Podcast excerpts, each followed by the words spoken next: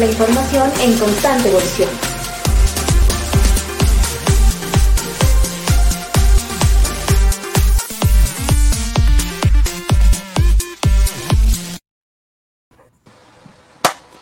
Infotecarios, ya estamos nuevamente aquí con este grito del fin de semana, haciendo el llamado.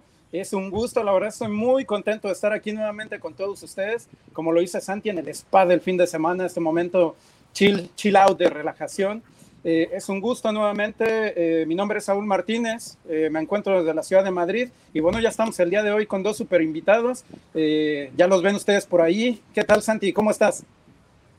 Bien, bien, feliz de tener estos invitados hoy. O sea, eh, es, el peso de grande, pero creo que es grande para Iberoamérica, no por Colombia, sino por lo que hoy vamos a hablar, que es un proyecto maravilloso para toda Iberoamérica y en ese sentido quiero darle la bienvenida a Luz Estela, admirada desde hace muchos años, lo decía offline, lo digo online, por su trabajo en Medellín y las, el sistema de bibliotecas de la ciudad, y Francisco, que está en el CERLALC, ambos eh, decíamos en Colombia. Así que muy bienvenidas, Luz Estela y Francisco. Qué gusto verlos por aquí. Muchas gracias a los dos, tanto a Saúl como a Santiago, por permitirnos este espacio para hablar un poco de lo que es nuestra experiencia en Iberbibliotecas. Y muy gracias por las flores y por lo que me toca, aunque me hace sonrojar. Está muy bien, está muy bien. El trabajo bien hecho, el trabajo bien hecho es lo que hace. Eh, y Saúl ha conocido ese trabajo también. Saúl, hace poco, a propósito aquí como en anécdota, hace poco salió una notificación de Google Fotos que fue hace ocho años que tú estuviste visitando conmigo Parque Biblioteca España, ¿recuerdas? Ya llovió, ya llovió. Hace bastante tiempo, allá estuvimos. Bueno, pero a propósito del, del tema que nos convoca hoy, pues Saúl, ¿quiénes son Francisco y Luz Estela? Pues justamente eso, eso vamos a ver, a ver si nos comparten por allí incluso algún, algún hobby, algo interesante, descubrimos por allí. Eh, Luz, Francisco, eh, para quienes nos ven y nos escuchan, cuéntenos un poquito quién es Luz y quién es Francisco.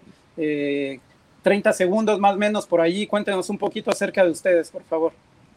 Muchas gracias. Bueno, yo soy Luz Estela Peña Gallego, soy la líder del Sistema de Bibliotecas Públicas de Medellín hace 12 años, aunque trabajo con la alcaldía hace 26 años.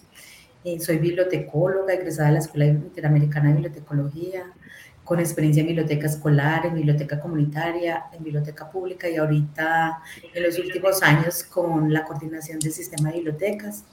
Me encanta leer en compañía, me encanta caminar, caminar la ciudad, es otra manera de leer. Y bueno, vivo con mi querida mascota Luana y mi marido, tengo un hijo que se fue hace muy poco de mi casa, todavía lo estoy extrañando. Solo eso, así sencillo, una vida medio plana, todo trabajo y familia. Pero, pero súper interesante lo que hace. Ella es que lo que pasa es que es muy humilde, pero la transformación, gran parte de la transformación de bibliotecas de Medellín, del sistema público, tiene la mano de Luz por ahí. Entonces hay que decirle. un reto, un, un reto, un reto que recibí en el 2008 con 30 bibliotecarios y hoy somos más de 300, pero bueno, ahí vamos trabajando por este proyecto. Y hay que sumarle que es un gran trabajo en la vicepresidencia de bibliotecas, que no es menor. Eh, son dos cargos tremendos, así Así es, así es. ¿Y quién es Francisco Zain? O sea, cuéntanos eso. Bueno, pues un gusto estar aquí con ustedes, con todas las personas que nos escuchan ahora en vivo y luego en diferido. Yo estudié literatura en la Universidad Nacional de Colombia, en Bogotá, y luego una maestría en estudios culturales, eh, haciendo investigaciones sobre relaciones entre cultura eh, y prácticas electrónicas y artísticas. Soy actualmente el secretario técnico de Iberbibliotecas, en la unidad técnica que está en el Centro Regional para el Fomento del Libro en América Latina y CERLAC, donde a la vez soy gerente estratégico. Yo nací en Caracas, pero soy nacionalizado en Colombia porque tengo madre colombiana y padre boliviano, nací en Caracas por la bonanza del petróleo de los 70s y los 80s, que todos conocemos. Y pues, hobbies, no sé qué contar. Yo creo que, que no leo por hobby, leo porque hay que leer, como que es una práctica vital como comer. Eh, me gustan mucho los juegos en esa, y los videojuegos, y aprender. Creo que tengo una maravilla. yo esa, presentación estuvo muy buena porque yo, yo no tenía ni idea. Además, hay que decir una cosa de Francisco: es muy difícil encontrar información de Francisco en Internet. Correcto. Yo, yo hago un ejercicio, bueno, Luz Estela lo sabrá, parte de lo que hago es eso, rastrear información en digital. Eh, y encontrar información de Francisco, de su producción científica es relativamente fácil y académica. Pero de Francisco debe tener algún truco para esa privacidad. no me gusta dejar rastro. Ah, no, soy, muy prolífico en mi producción intelectual. Eh, trato de ser muy invisible en lo que hago y no me gusta dejar rastros digitales en efecto. Hay un par de páginas ahí de cosas antiguas que tengo que borrar. Gracias por recordarme, Santiago. Muy bien, muy bien. Muy bien, lo Hombre, pero ese es el gran lujo de nuestros tiempos también, ¿eh? La privacidad es el gran lujo de nuestros tiempos, así que bien, enhorabuena. Así es, así es, bastante, bastante impresionante eso. Bueno, y, y estamos hablando, o sea, los convocamos para conversar sobre iberbibliotecas, pero no es el único tema que vamos a tocar, le quiero contar a la gente. Vamos a hablar un poquito por ahí de CERLALC y el Sistema de Bibliotecas Públicas de Medellín también. Pero empecemos por lo que nos convoca, que es Iberbibliotecas. El que quiera contar. Perfecto, no, pues Iberbibliotecas creo que para quienes apenas nos escuchan por primera vez, es una iniciativa que lleva ya varios años, desde el 98, y que surge incluso eh, como una iniciativa para potenciar, fortalecer el tema del desarrollo bibliotecario, es más, incluso poder generar otras posibilidades y experiencias a nivel del proyecto bibliotecario público y comunitario. Eh, aparece incluso en el 98 como programa iberoamericano de cooperación en materia de bibliotecas públicas y en el 2012, que es cuando hacemos parte, yo no me voy a ir muy al detalle, pero en el 2012 que se realiza el primer comité aquí en Medellín, empezaba, empieza Medellín a ser parte de Iber Bibliotecas. Desde esta fecha estoy acompañando este proyecto que, entre otras cosas, pues creo que ha sido uno de los eh, retos que hemos tenido nosotros en Medellín, en Colombia incluso. Creo que fue la primera en ciudad después de Bogotá en hacer parte de, del consejo y es donde se abren también como las posibilidades para hacer parte también incluso de Iberbibliotecas. Es un proyecto que tiene además dentro de su planeación estratégica acompañar todo el tema de políticas públicas y fortalecer procesos y proyectos bibliotecarios en estas dos tipologías de bibliotecas, tanto comunitarias como públicas.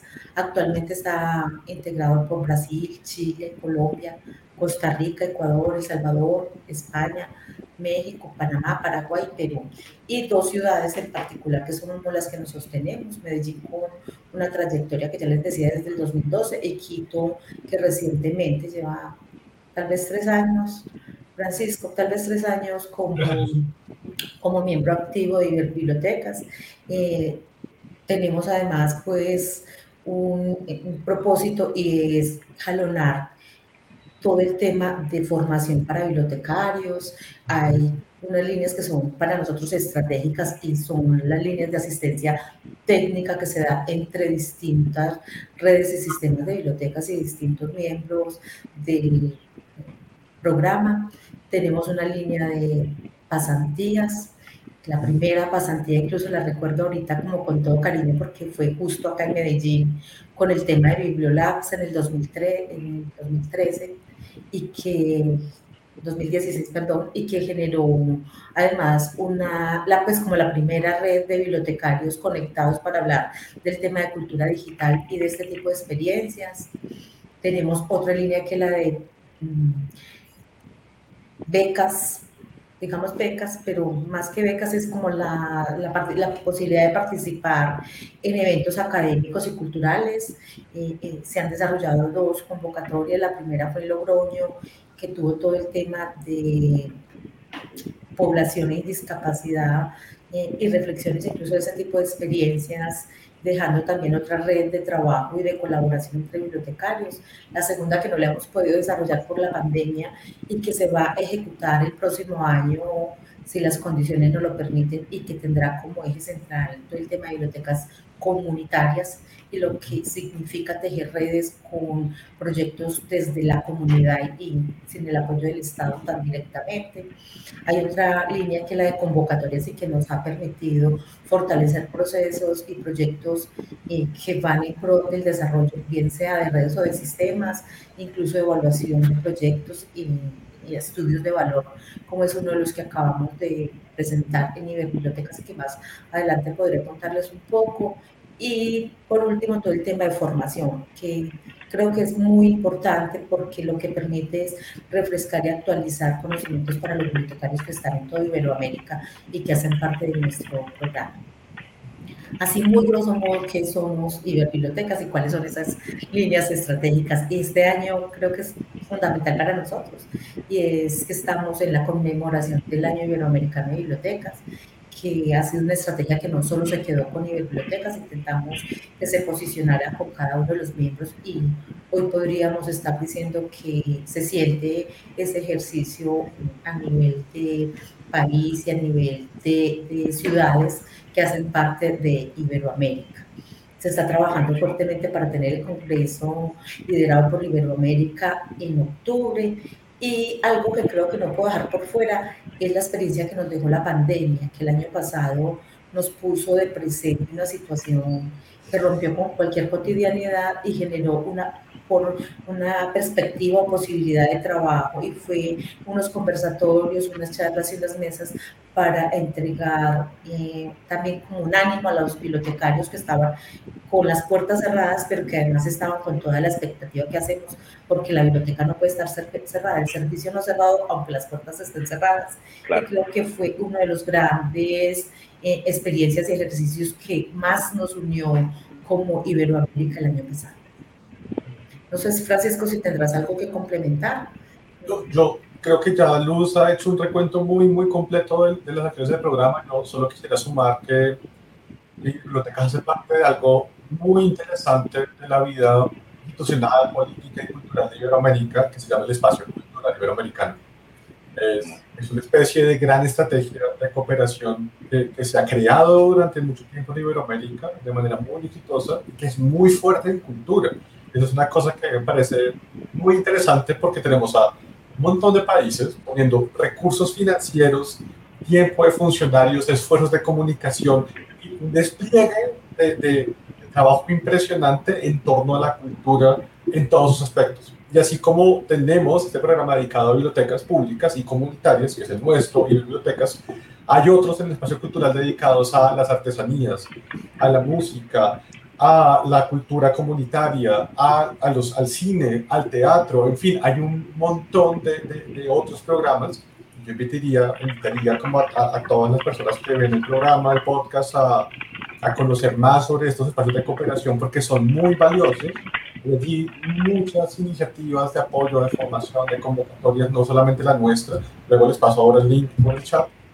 Y en el marco de ese espacio, pues, eh, hay, hay, una serie de desarrollos muy interesantes, de lo que contaba antes ahora, por ejemplo, yo, yo destacaría, destacaría brillo el hecho de que el programa ha apoyado a decenas y decenas de proyectos bibliotecarios en toda la región, incluso en países que no son miembros, ciudades que no son miembros, y ha entregado más de un millón de dólares en ayudas para desarrollar bibliotecas, proyectos, investigaciones, formación a las directas bibliotecas, ni siquiera con la mediación del consejo, sino entregándonos para que los propios bibliotecarios sean los líderes de esos procesos. Y eso encuentro que es un gran, un gran resultado del programa. Qué bueno. Bueno, y haciendo la tarea, vamos a ver, vamos a hacer el primer examen a Francisco hoy. Eh, ¿Cuáles son las líneas de biblioteca? Porque Luz Estela las mencionó ahí como eh, a, a, la carrera. ¿Cuáles son esas líneas otra vez? Porque hay bibliotecarios escuchando y querrán saber pues, justamente cuáles son esas líneas de apoyo que está dando.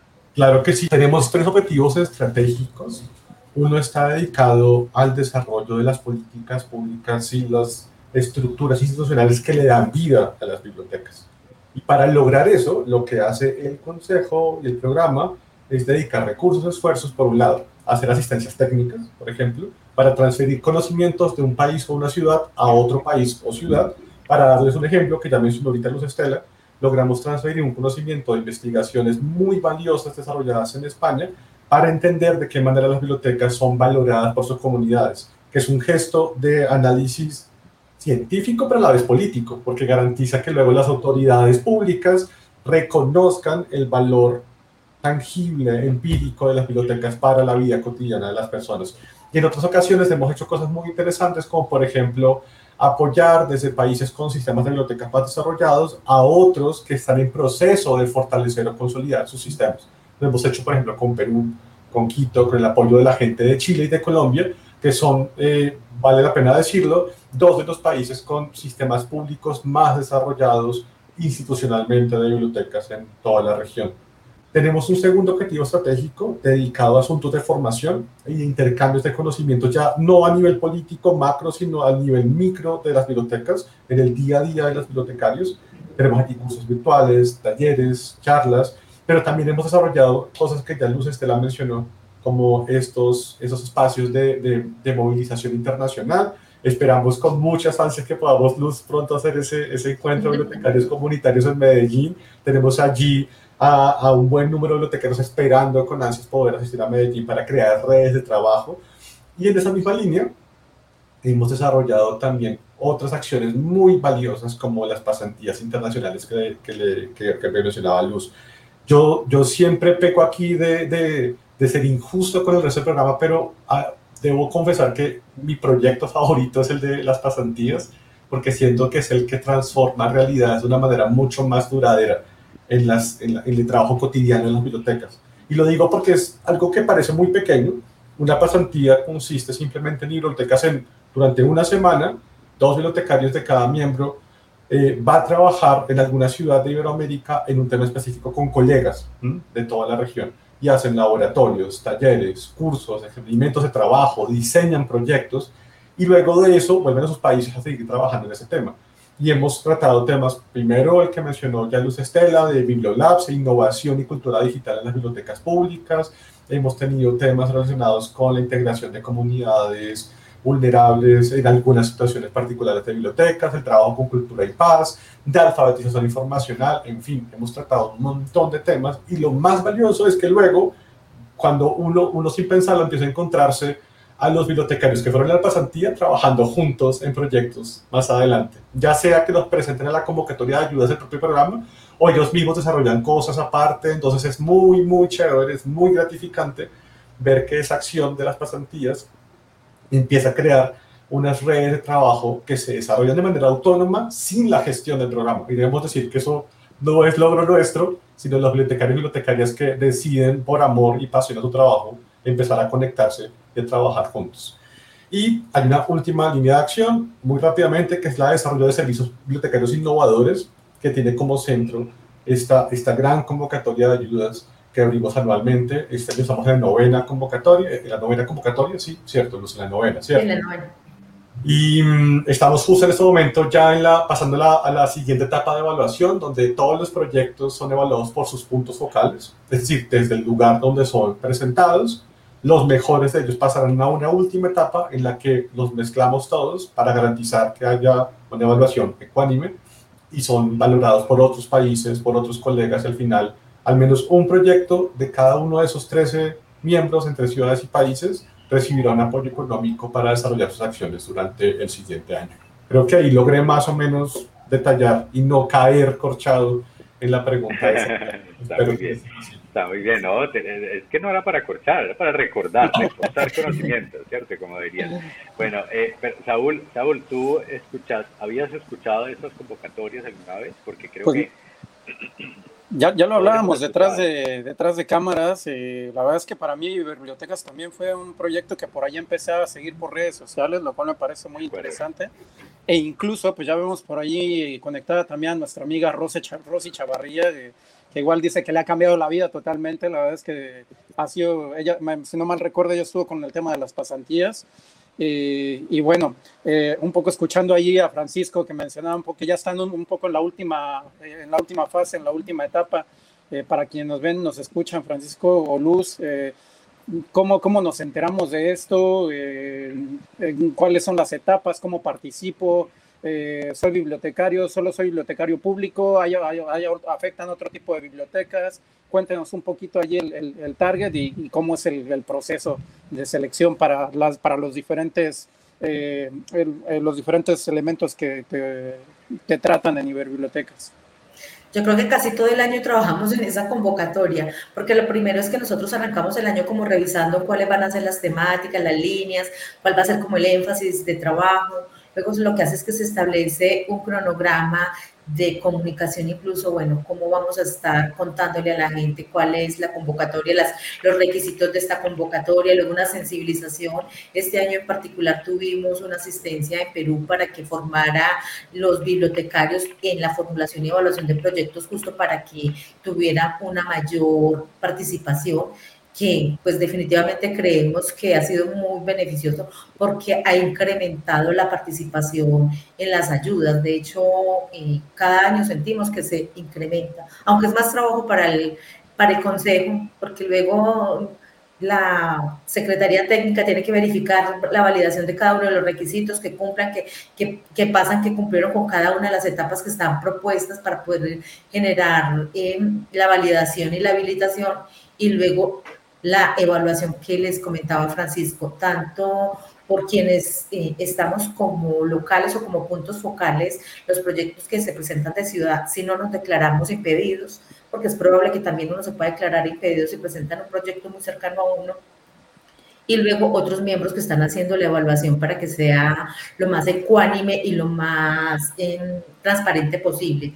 En este momento incluso ya se cerró la convocatoria, ya están en la validación y muy pronto nos estarán entregando las propuestas presentadas para la evaluación, que yo creo que Francisco tiene un poco más claro cuántos se presentaron este año y que estaremos presentando resultados muy en este segundo semestre para empezar casi que la ejecución de los proyectos finalizando diciembre o empezando enero, que es lo que tradicionalmente se da. Eh, como les digo, es un trabajo de todo el tiempo. Hacer parte de biblioteca no es solamente tener el beneficio de la participación, sino que tiene un trabajo detrás. Ese detrás es dispendioso, pero también es muy enriquecedor porque te permite conocer experiencias y proyectos de otros lugares. Francisco, no sé si me quieras complementar sobre todo con la cantidad de proyectos que se presentaron este año y que están habilitados.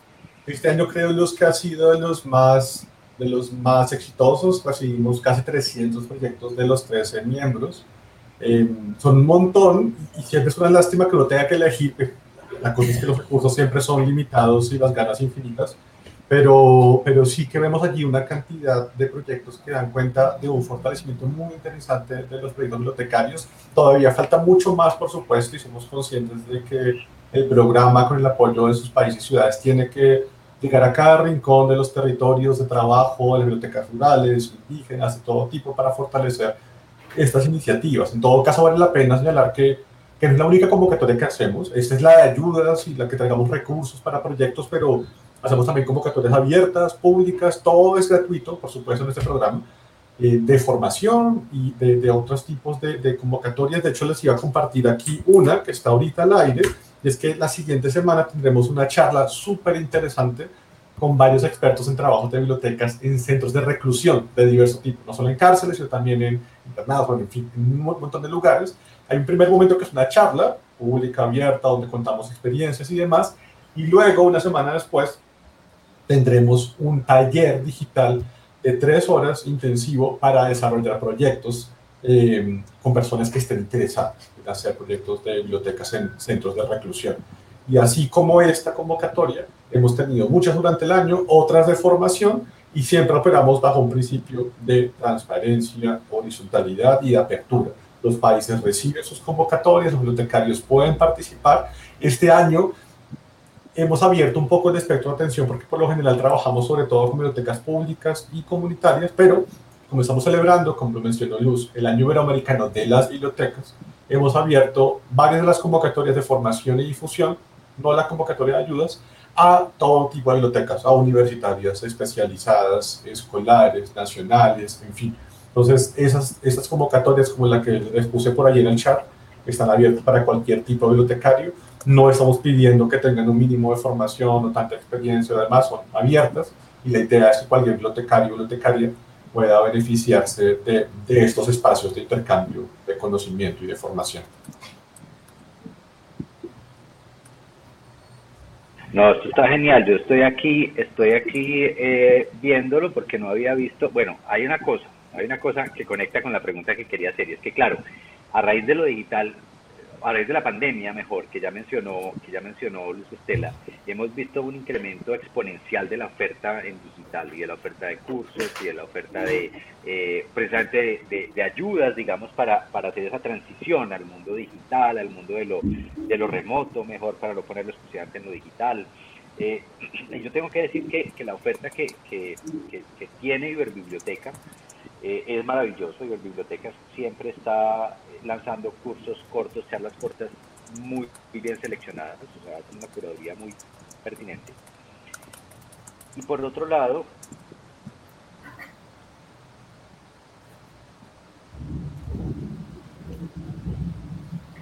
Santi se fue. Creo que lo perdimos ahí por un segundo. Sí.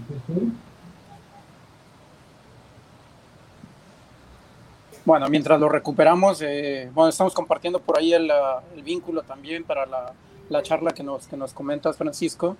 Eh, ¿Qué otras cosas vienen por ahí sobre bibliotecas, además de las charlas, eh, las, eh, las, convocatorias que se hacen cada año?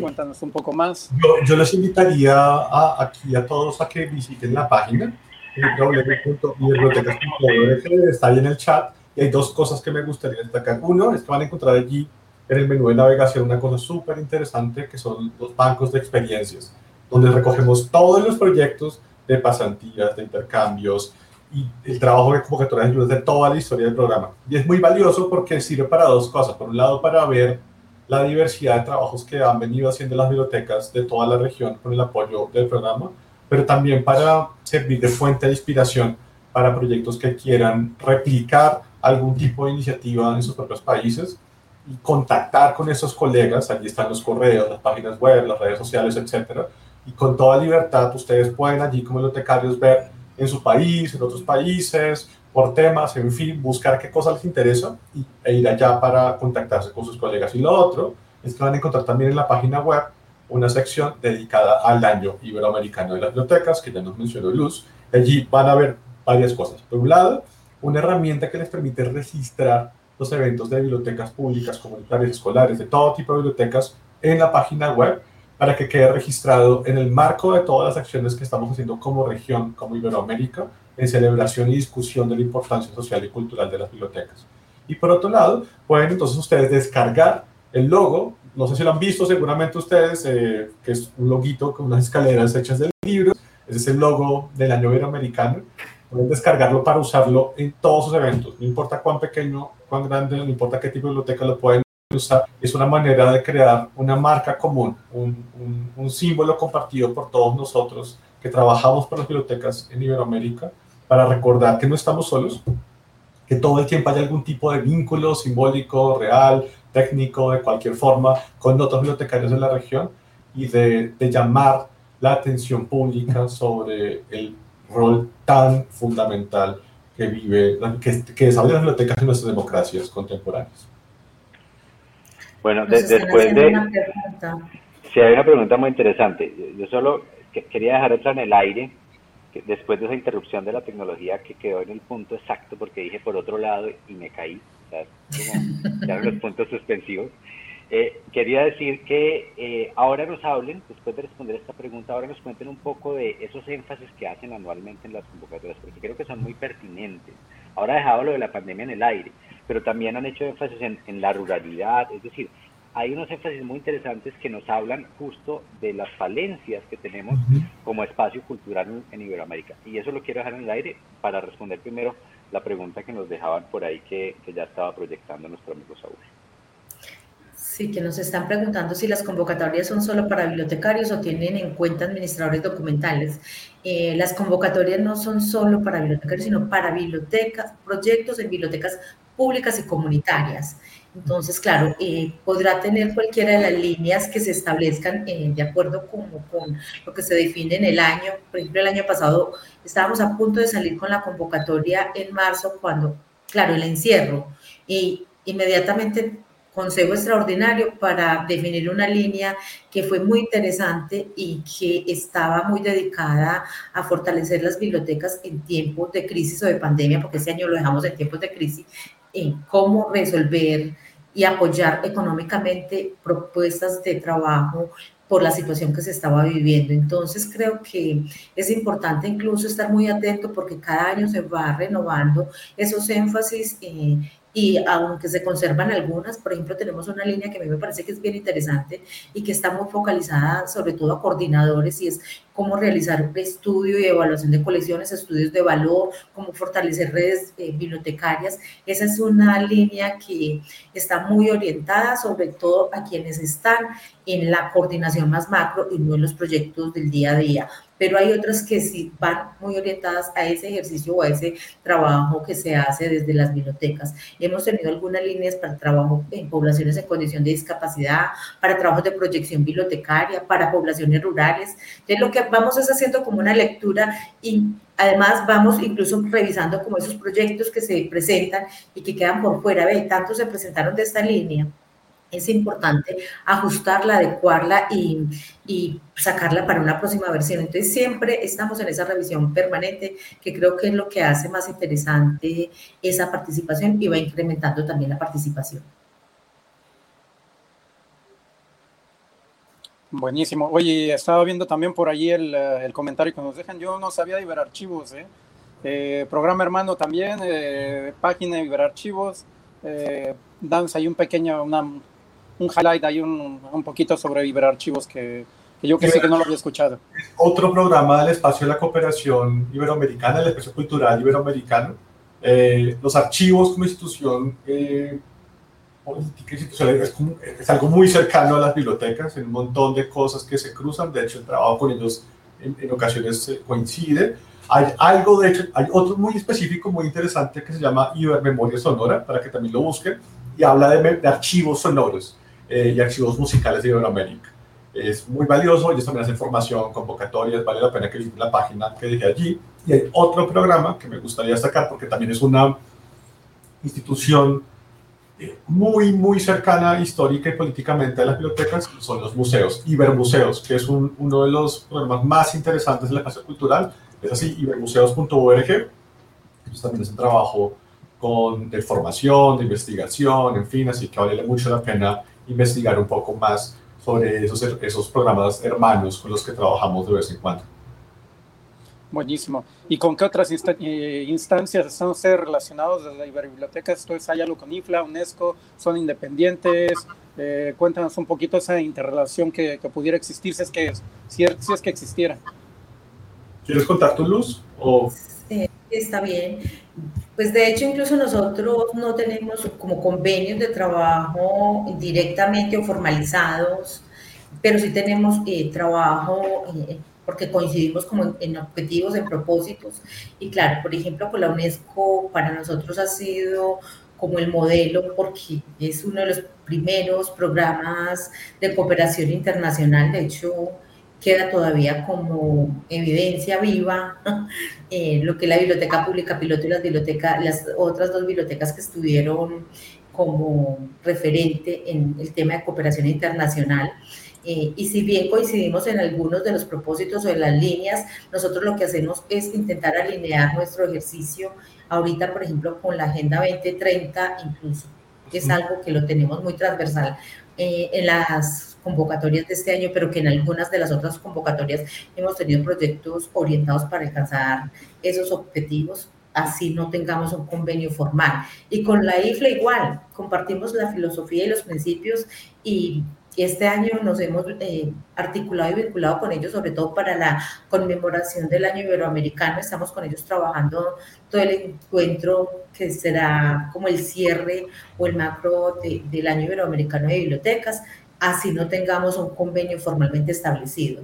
Entonces, siempre estamos muy atentos a sus líneas de trabajo, a sus propuestas, a lo que se plantea a nivel internacional para el desarrollo bibliotecario. Intentamos alinear nuestras ofertas y nuestras propuestas eh, justo para contribuir con esas metas que se proponen a nivel macro. Buenísimo. Perfecto. Y bueno, en este, en este sentido de cooperación internacional, eh, ¿qué experiencias positivas y negativas han, han obtenido a lo largo de, este largo camino que desde el 98, como ya nos contaban, han venido trabajando?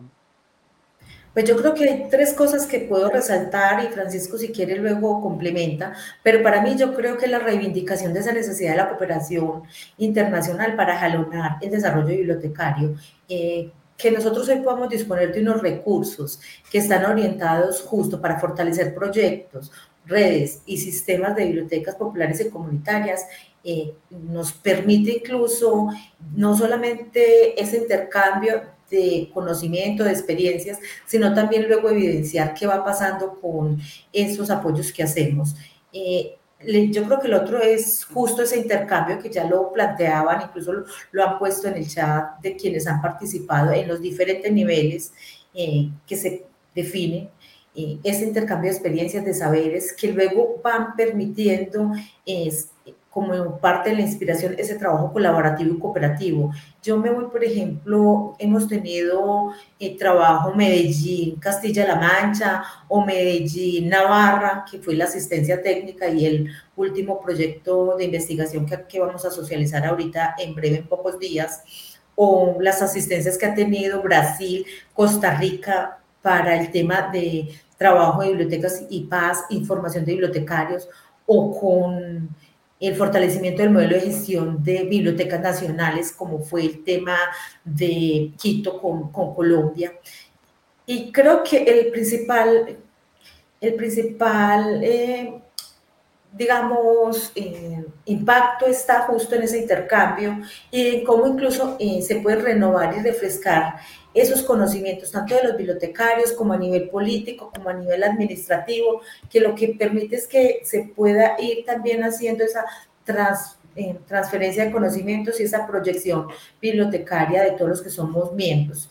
Ya lo hemos mencionado y hay algunos proyectos que tienen mucho más desarrollo bibliotecario y otros que están apenas en procesos de configuración o, de, o incluso de fortalecerse. Entonces lo que hacemos es también servir de inspiración, pero es, esas ayudas económicas ayudan a puntualmente a fortalecer y a proyectar esos proyectos.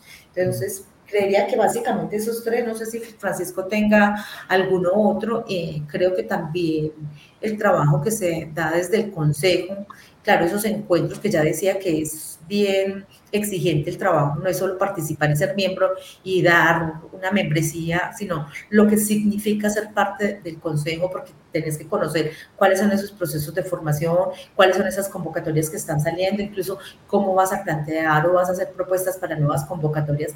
Y eso te permite incluso eh, ir posicionando y fortaleciendo, no solamente a nivel interno, sino hacia afuera.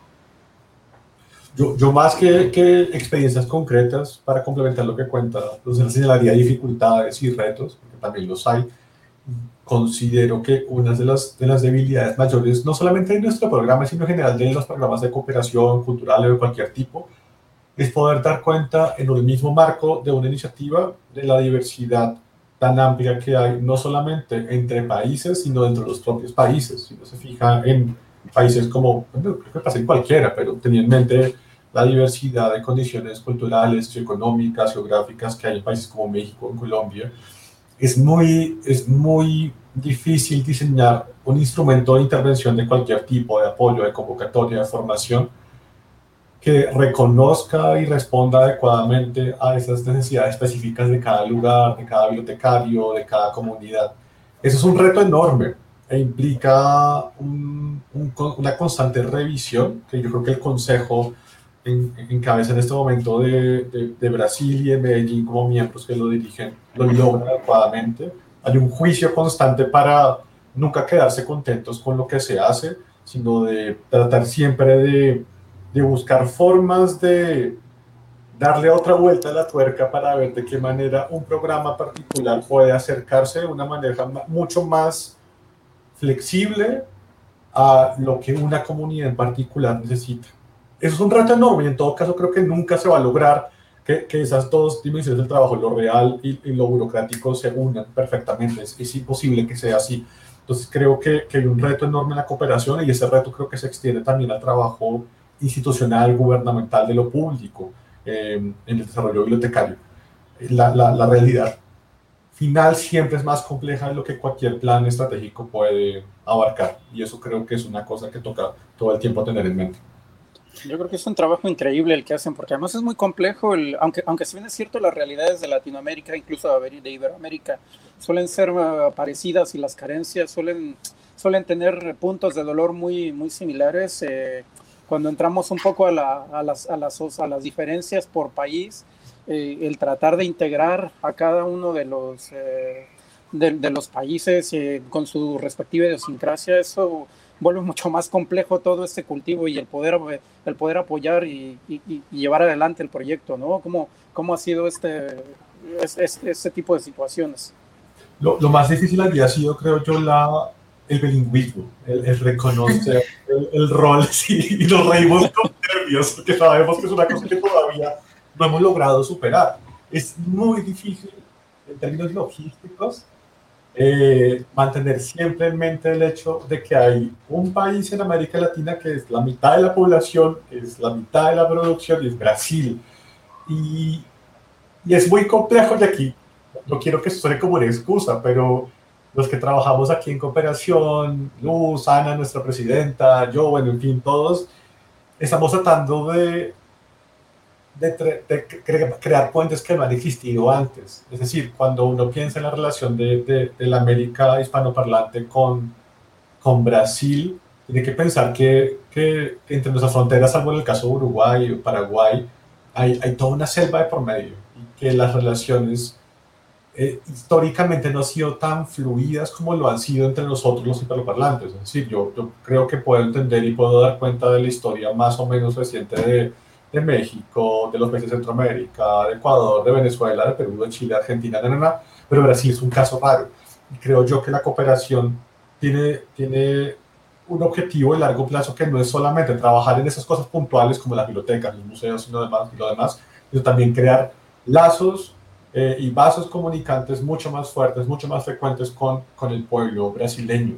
Porque en últimas, aquí la parte positiva, sí hay un montón de experiencias similares y no se siente lejana la, el trabajo que hacen en Brasil del trabajo que hacen en Chile o en Perú. Hay, por supuesto, diferencias culturales, lingüísticas, pero en últimas creo que lo, lo, lo, lo más complejo a veces es el trabajo institucional, porque las configuraciones de las bibliotecas son diferentes en cada lugar, lo cual también es súper interesante, ¿no? O sea, de cómo funciona de diferente el trabajo de las bibliotecas en Perú y cómo se han organizado en Chile, cómo se han organizado en México y en Argentina, que es un caso muy particular.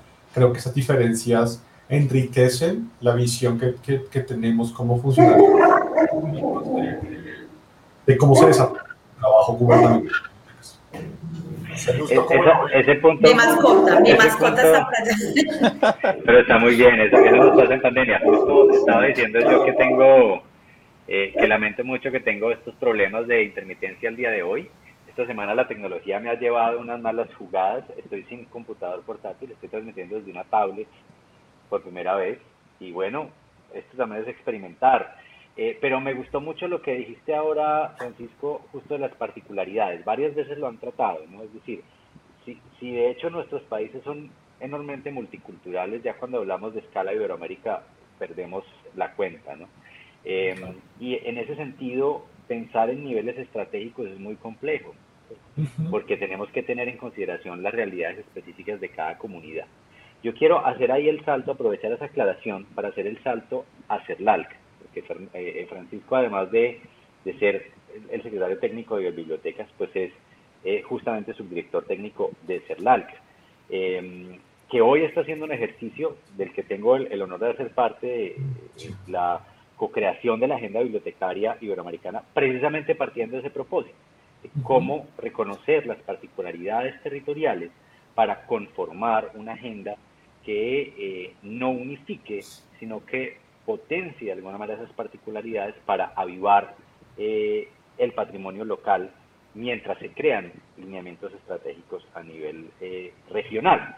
Pero hablando del CERLAL, Francisco, hablando del CERLAL, que ahí hago la pregunta, ¿Cuál es ese papel que juega el CERLAL también en Iberoamérica y por qué también es tan importante conocer y reconocer el CERLAL como un actor fundamental aquí?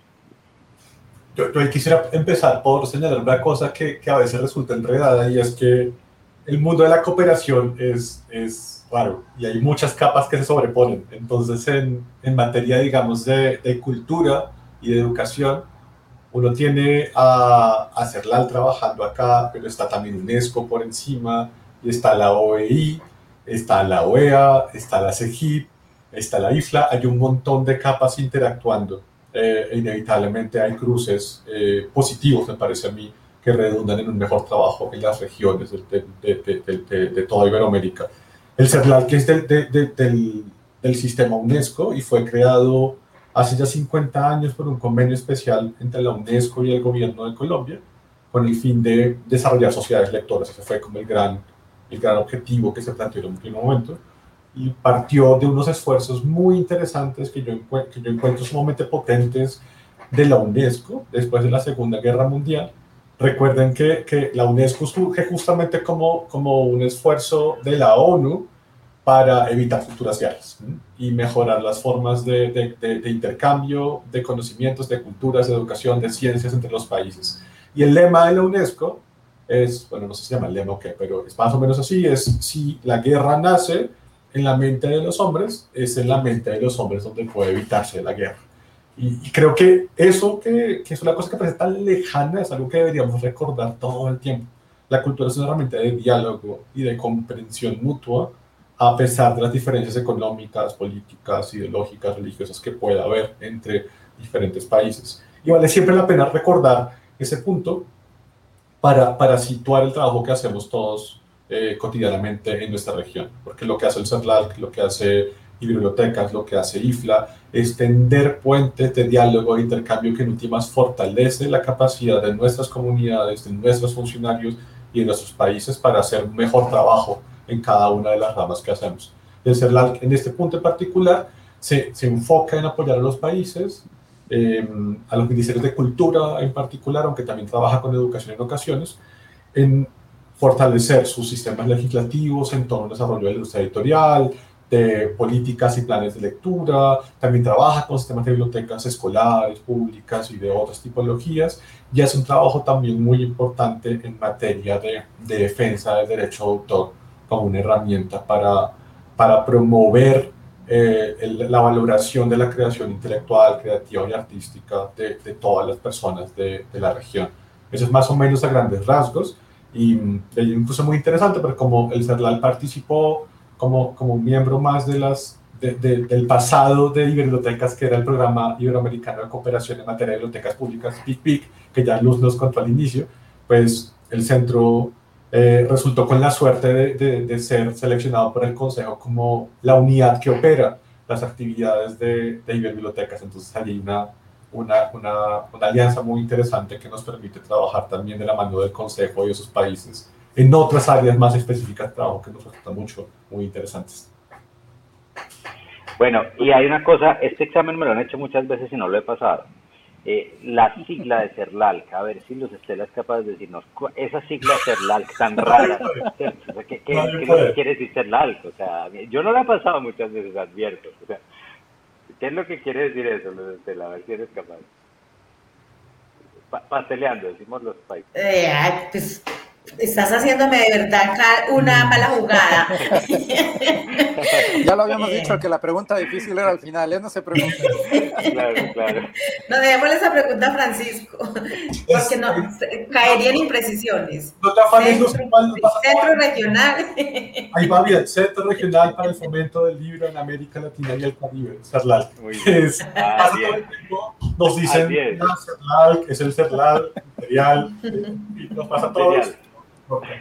También pueden conocer nuestra página web, voy a dejarla por el chat ahora, y pueden encontrar recursos muy valiosos para editores, libreros, bibliotecarios, docentes, autores, eh, publicaciones de diverso tipo de sumo valor. Ahorita tiene un trabajo muy interesante en el, en el centro en materia de, de, pensarnos el desarrollo lector en la primera infancia.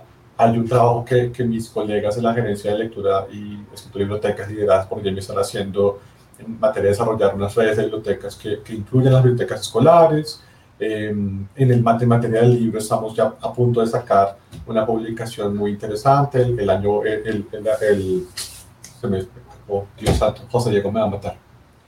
El el americano del libro tenemos una publicación constante donde analizamos la producción editorial de la región, dado que el CERLAL, que es la agencia, la entidad que, que, que se dedica a administrar el software que crea el ISBN, el Código de Identificación Universal del Libro, para casi todos los países de, de América Latina, salvo Brasil y Argentina, que usan los sistemas particulares.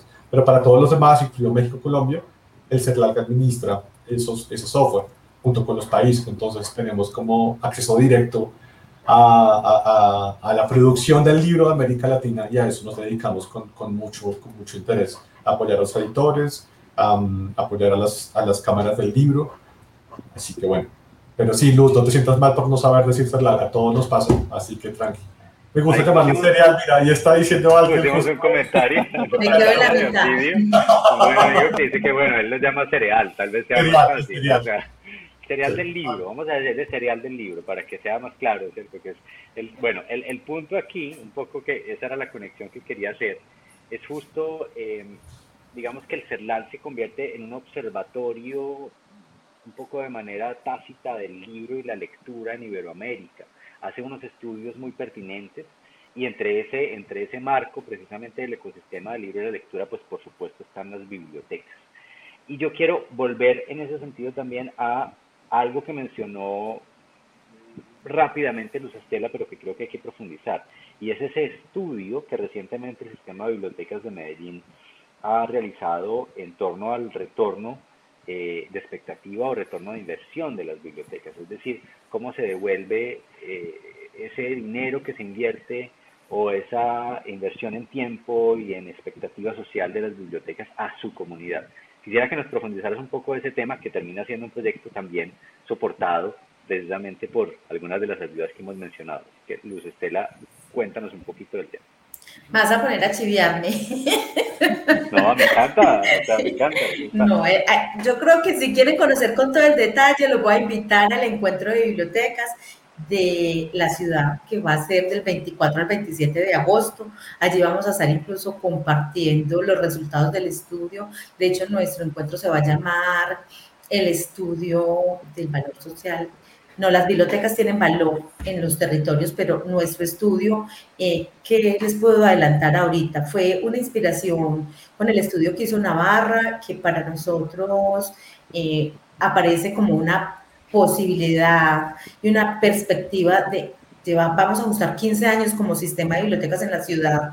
Y qué ha pasado en esos 15 años como sistema, no como proyecto bibliotecario de la alcaldía, porque lleva más tiempo desde el 84. Entonces, claro, yo escucho la presentación del estudio de Navarra, eh, la escucho en Toledo, luego tenemos la posibilidad de volver a reafirmar un poco eh, la relación con Navarra en Brasilia y lo primero que hicimos fue solicitarle a Iberbibliotecas una asistencia técnica para conocer un poco más cómo fue esa metodología, en qué consistía, pues si nos embarcábamos o no en esa tarea que era para nosotros tan importante y que hoy, justo a los 15 años, vamos a poder presentar unos resultados. Eh, que nos dejan muy satisfechos, no solamente en términos de lo que es el retorno de inversión social, y que no me quiero chiviar, pero quiero contarles un poco eh, que el estudio nuestro hoy aplica tres metodologías, incluso una de ellas es la primera metodología que se aplica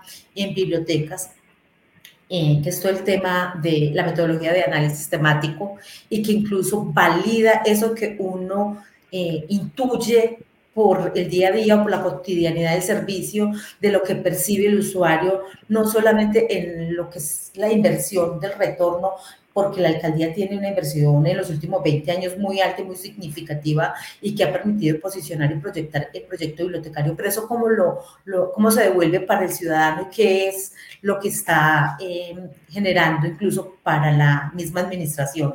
Y la otra metodología que es el análisis de contingencia, que es claro, esa disponibilidad a pagar en caso que se presente una situación adversa para el proyecto bibliotecario y qué ciudadanos y qué usuarios eh, que hacen parte del proyecto bibliotecario y no usuarios, porque incluso se, no solamente se está analizando con usuarios y se están incluso revisando varias categorías de, dentro del estudio de valor, pero yo sí prefiero ese detalle, ya que va a ser objeto de nuestro encuentro de bibliotecas ahorita en agosto, pero además vamos a tener la posibilidad de compartir también un poco más en el encuentro, en el Congreso en octubre, eh, que el detalle se quede. Estaremos compartiéndole porque nos han generado varios productos.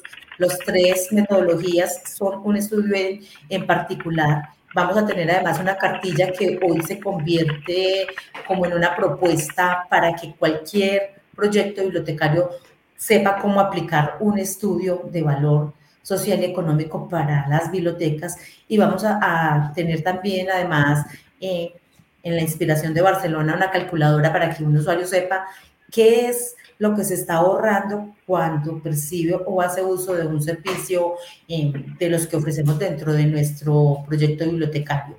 Entonces yo sí creo que este ejercicio se lo dejo al 24 de agosto me comprometo a compartirles incluso los documentos porque van, no solo van a tener publicación, van a estar colgados además también en la página de Iberbibliotecas y vamos a estarla circulando por todos lados, pero creo que no puedo, no puedo, no puedo misma.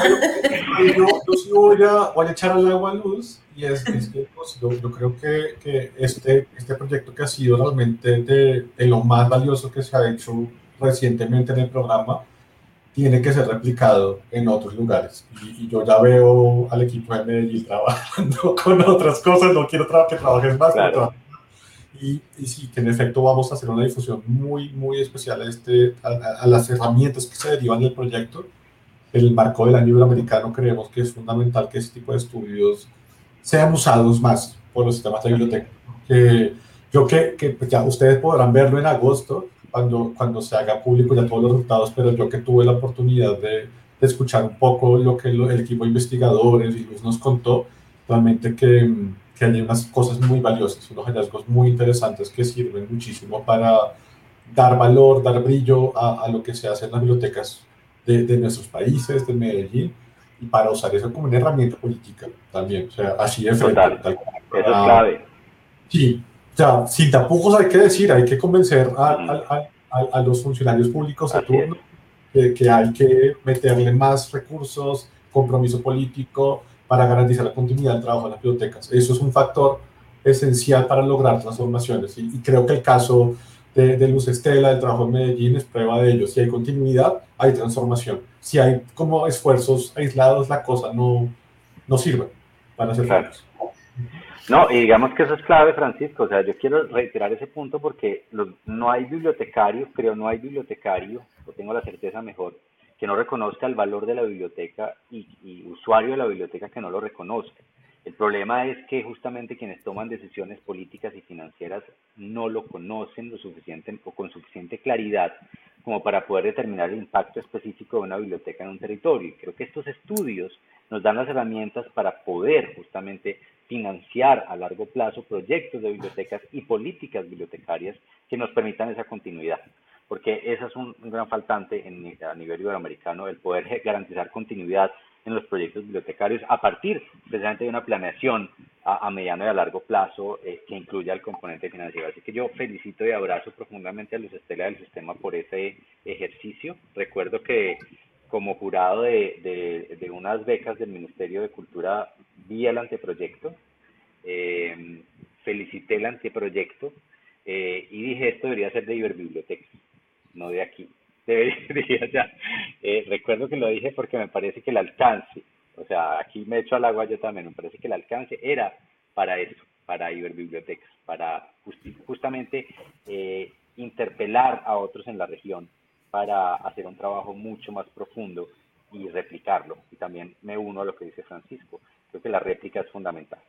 Y hablando de una última felicitación para los Estela, para darle la palabra, antes de la existencia de la pandemia, Luz Estela tenía muy claro algo que dijo al principio de esta conversación, que cuando se cierra una biblioteca, no se cierra la biblioteca. Y es que eh, Luz Estela vivió, o mejor, sufre y sufrió el cierre del edificio, la biblioteca, el Parque Biblioteca España, justo el que conoció Saúl hace ocho años. Pero la biblioteca nunca se ha cerrado, se cerró el edificio. Y yo quiero que Luz Estela nos cuente un poquito de eso que él enseñó, lo que le enseñó el Parque Biblioteca España para lo que hoy hace el Sistema de Bibliotecas Públicas de Medellín, más allá de cada edificio. Este Santiago, como siempre, con sus preguntas. No, eso es importante. Sí, no tenés toda la razón. A ver, Santi, antes de, contarte eso, eh, contarles que incluso cuando nosotros presentamos el proyecto al Ministerio de Cultura, eh, no lo habíamos presentado a IBER y luego lo presentamos a IBER y lo presentamos incluso pensando en que quedara como producto ese manual, que es como un paso a paso de cómo lo hicimos eh, y, y, animar pues que otros puedan replicar ese ejercicio.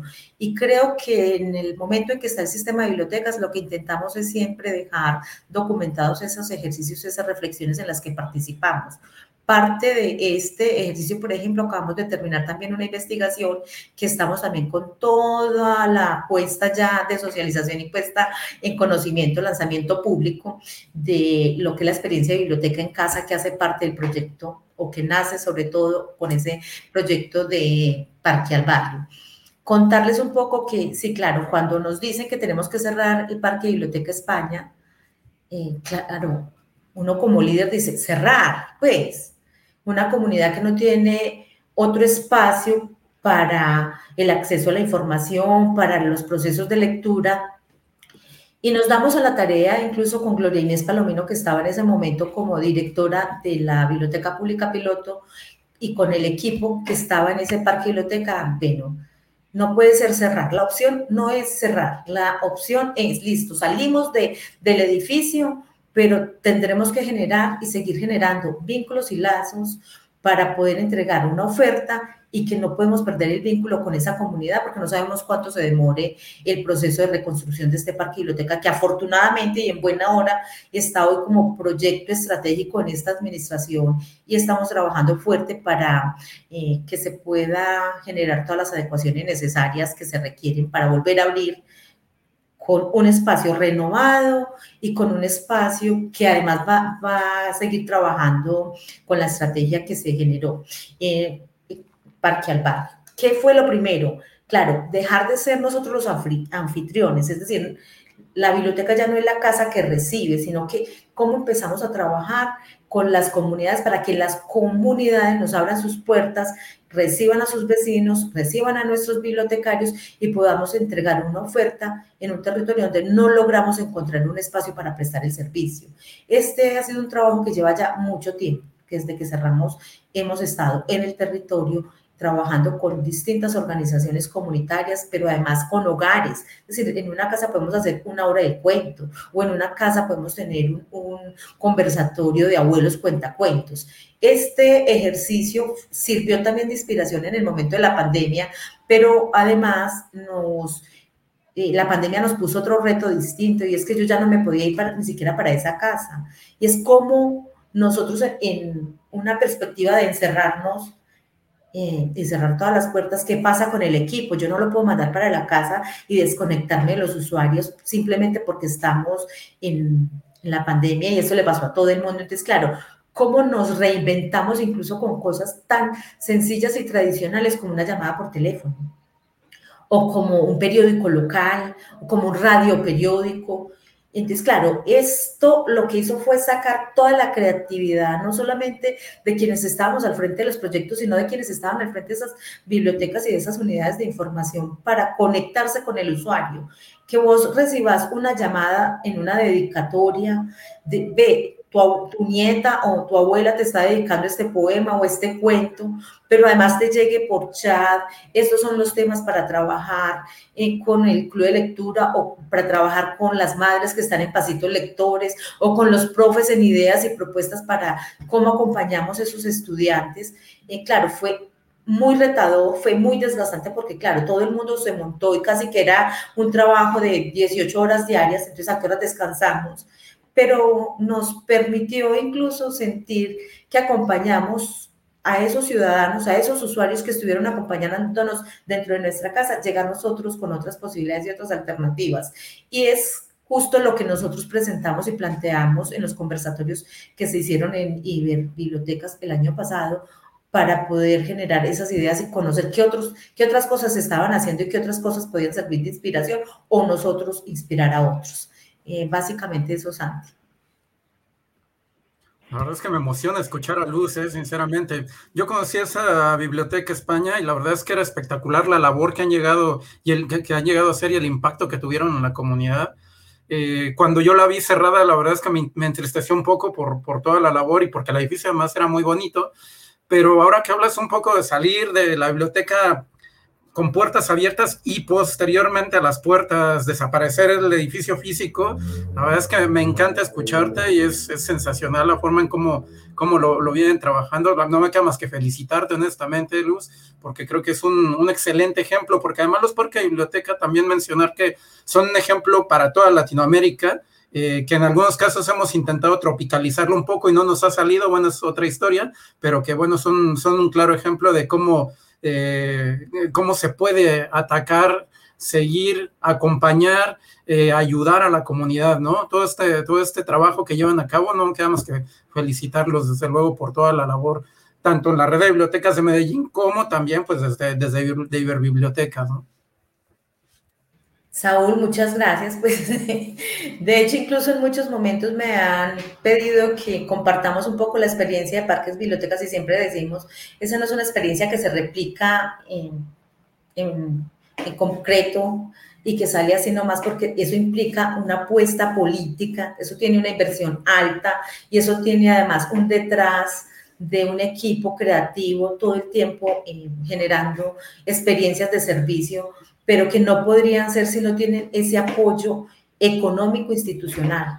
Porque claro, está la experiencia de Parques Biblioteca en Brasil, pero han estado intermitentes, abren, cierran, no, el equipo no es permanente.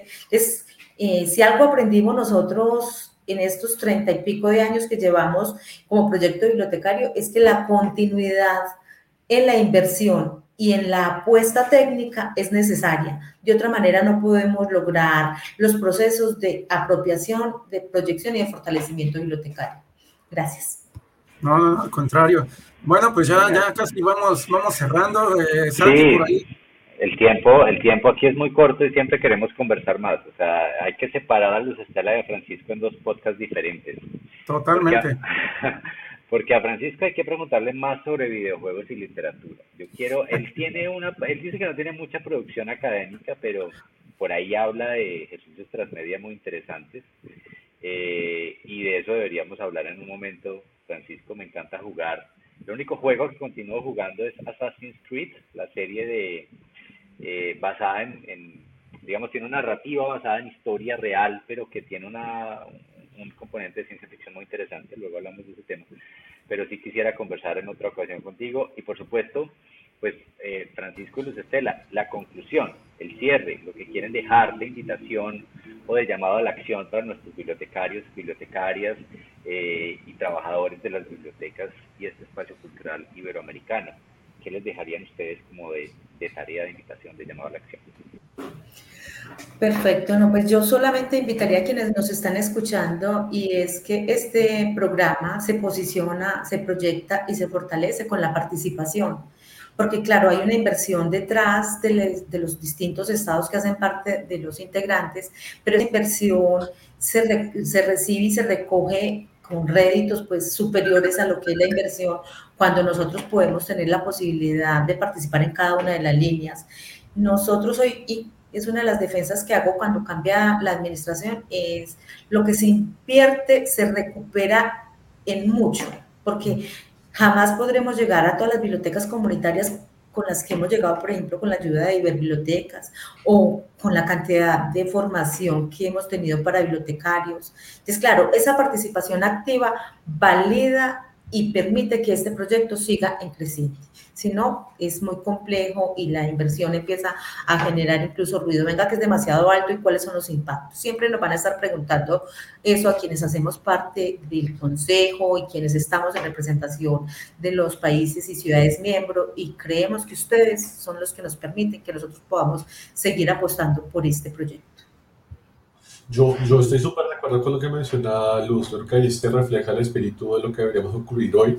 Sumaría que, que, que quisiera invitar a las bibliotecarias y bibliotecarios que, que nos escuchan que encuentren en el programa un lugar para conocerse, para intercambiar conocimientos, prácticas, que se aprovechen nosotros para contactarse entre sí, que entren a la página, que se lleven ideas de otros proyectos, que se contacten, que se salten al programa, que empiecen a trabajar solos, que sea esto una oportunidad para, para crear lazos que duren mucho más allá de, de, de, lo que el programa tenga que hacer. Eso es lo clave, en realidad, es lo más importante. El trabajo en última se garantiza cuando estos objetivos institucionales se vuelven carne, se vuelven relaciones humanas en el territorio, entre bibliotecarios, entre diferentes ciudades y países, no cuando un funcionario simplemente hace el seguimiento, que pues a mí me encanta y seguramente a Luz también, con su altísima experiencia, pero en última es lo que importa lo que está la, en, el, día a día de los hechos. Eso es lo, lo, realmente importante y pues nada, un gusto haber estado aquí con ustedes, Saúl Santiago, y con quienes nos escuchan del otro lado de la pantalla. No, al contrario, es un gusto haberlos tenido por aquí. Eh, no sé si vemos por allá a Santi para, para igual para alcanzar a, a despedirnos. Y, y, bueno, no, no me queda más que agradecerles honestamente por la gran labor que están llevando a cabo. Eh, grandes trabajos eh, desde CERLAC, desde la red de bibliotecas públicas de Medellín y obviamente con Iberbibliotecas. Sin lugar a duda, un excelente trabajo. Creo que hay muchos retos, eh, tan grande como nuestra Iberoamérica realmente. Eh, y bueno, no, no, me queda más que desearles la mejor de las suertes. Y bueno, todo el acompañamiento, todo el acompañamiento, toda la voluntad desde hipotecarios y desde, lo saben, desde nuestros eh, trabajos y labores como personas, también a, a seguir apoyando Iberbibliotecas. Un abrazo, muchos éxitos y también quiero dar un saludo muy especial, agradeciendo a Francisco de Luz Estela, a nuestro colega Antonio. Antonio, que no está hoy con nosotros, es recién nuevo papá. O sea, bueno, nuevo no, está repitiendo, pero hoy nace una, una de sus bebés eh, así que queremos abrazarlo eh, desde aquí y eh, desearle todos los éxitos del mundo con esa nueva lectora en camino. Y como nos despedimos como otoño, precisamente en su honor, yo voy a hacer hoy el honor de esa despedida. Él dice algo como, mire, si a usted le gustó este podcast, compártalo con sus amigos, compártalo. Estamos en Spotify, estamos en Google Podcast, estamos en todas partes, compártalo. Pero si no le gustó y tiene enemigos, compártaselo a ellos, que seguramente algo saldrá de esto, ¿vale? Entonces, eh, nos vemos en ocho días por este mismo canal. Estela y Francisco, un abrazo y muchas gracias por todo. Gracias. Con cariño, gracias. Chao, chao.